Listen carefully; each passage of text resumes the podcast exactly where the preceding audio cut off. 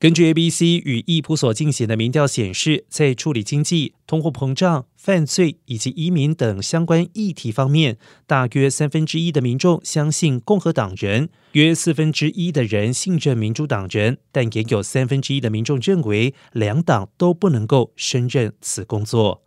此外，将近百分之四十的受访者表示，现任总统拜登或者是前一任的总统特朗普再次执政的话，将是最坏的状况。民调还发现，两党选民的投票热情开始接近。百分之四十二的民主党选民与百分之四十七的共和党选民都表示投票意向强烈，彼此间差距只有五个百分点，和六月时的十三个百分点明显缩减。